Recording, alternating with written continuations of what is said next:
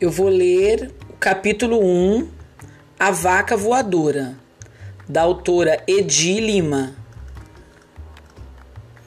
A Chegada da Vaca, capítulo 1. Tias, um sujeito entrou no jardim com uma vaca em cima da capota do carro. Gritei para dentro de casa. O fato me pareceu meio estranho, porque nossa vida é sempre muito tranquila. Só acontecem pequenas coisas. Ontem, por exemplo, estourou o forno do fogão. Mas isso não teve importância, porque tia Cristina Maria apenas comentou: os fogões modernos não têm a mesma resistência dos de antigamente. E tia Maria Cristina explicou: e pensar que uma coisa dessas aconteceu só porque esqueci o forno aceso quando fui ao supermercado. Nem diga, Maricotinha, pois é assim mesmo, Kikinha. Tia Cristina Maria chama tia Maria Cristina de Maricotinha. Por sua vez, tia Maria Cristina chama tia Cristina Maria de Quiquinha. Acho que isso facilita distingui-las. Embora, na verdade, para serem irmãs gêmeas, não sejam nada parecidas. Tia Maria Cristina, a Maricotinha, é tão alta quanto larga, quer dizer, muito baixinha e gordíssima. Sempre vestida de branco. Foi ela quem deixou o forno ligado. Não para de cozinhar, nem quando vai ao supermercado.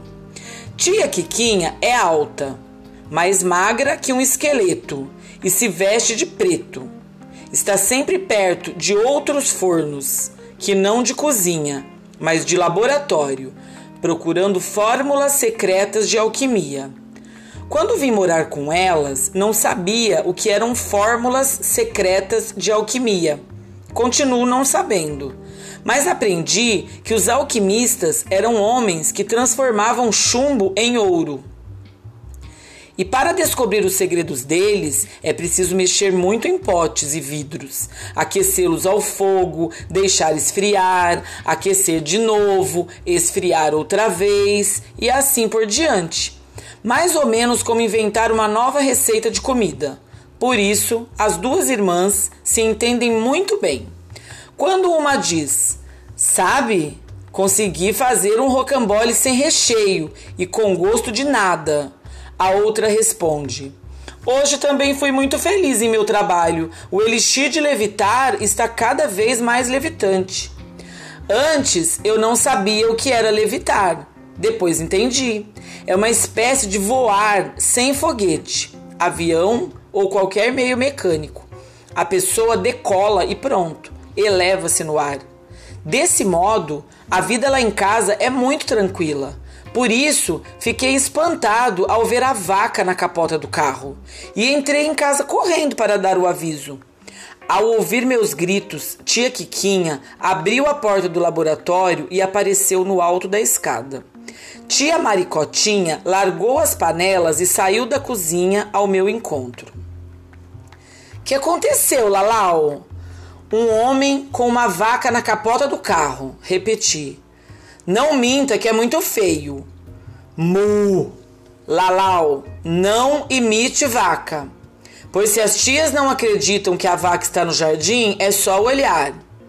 Olharam, viram e exclamaram: Gumercindo! Daí correram. O sujeito do carro, que estava desamarrando a vaca da capota, correu para as duas. Minhas tiazinhas do coração! Gumercindo, como você está magro! Nesse instante, a vaca escorregou da capota do carro e caiu em cima do capô vindo terminar sentada no para-choque, que não resistiu ao peso e arrebentou. Veja só, Kikinha, como são fracos esses carros modernos. Dizer que não resistem nem ao peso de uma vaca, quando as pirâmides estão construídas há 4 mil anos e continuam firmes. Gumercindo tentava desembaraçar a vaca do para-choque do carro e explicava. É um presentinho que trouxe para as tias. Você sempre foi um sobrinho tão bom. pensei em substituir a tartaruga de estimação que quebrou o casco na última vez que estive aqui. Coitadinha, que acidente horrível cair de cima do telhado e justamente de costas. Verdade que para uma tartaruga ela era muito ágil. Como aquilo devia ter acontecido antes de eu vir morar ali? Indaguei. Mas tartaruga anda no telhado?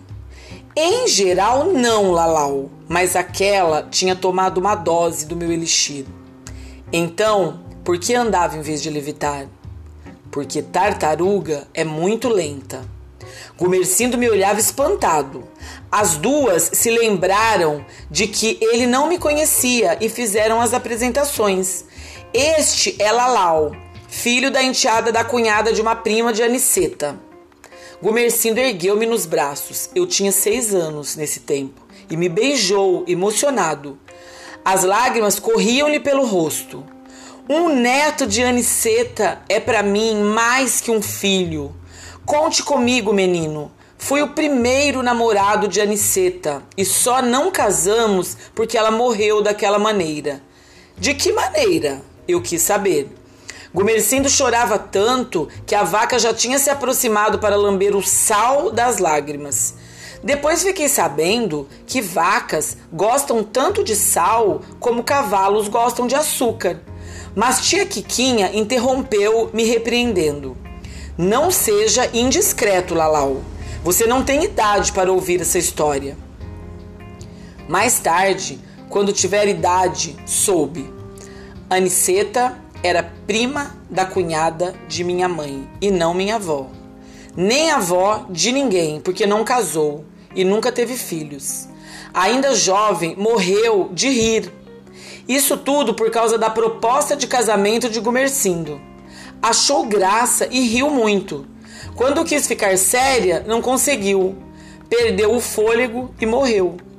Era por essa razão que naquele instante Gumercindo chorava comigo nos braços, diante de minhas tias, da vaca e do carro com o para-choque quebrado.